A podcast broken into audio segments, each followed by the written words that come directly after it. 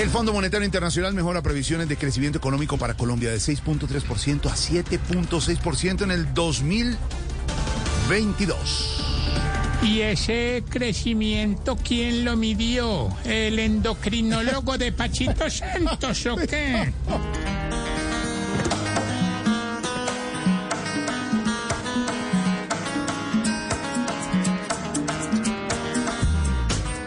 Sí, sí, sí, hay optimismo rotundo. Se ha convertido Colombia en un ejemplo para el mundo.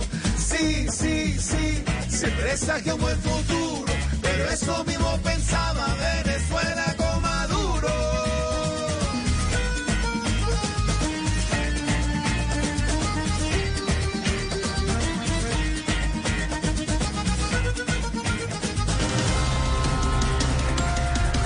Mientras Rodolfo Hernández visitó al presidente Petro en la Casa de Nariño, oficializó su renuncia a su curul en el Senado.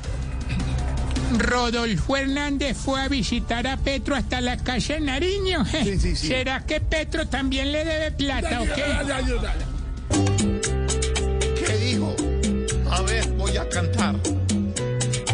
Yo ya renuncié al Congreso porque es una vaca loca, donde todos quieren morder y comer.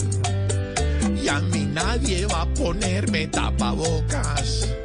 Y si lo hacen, les hablo por el derrier.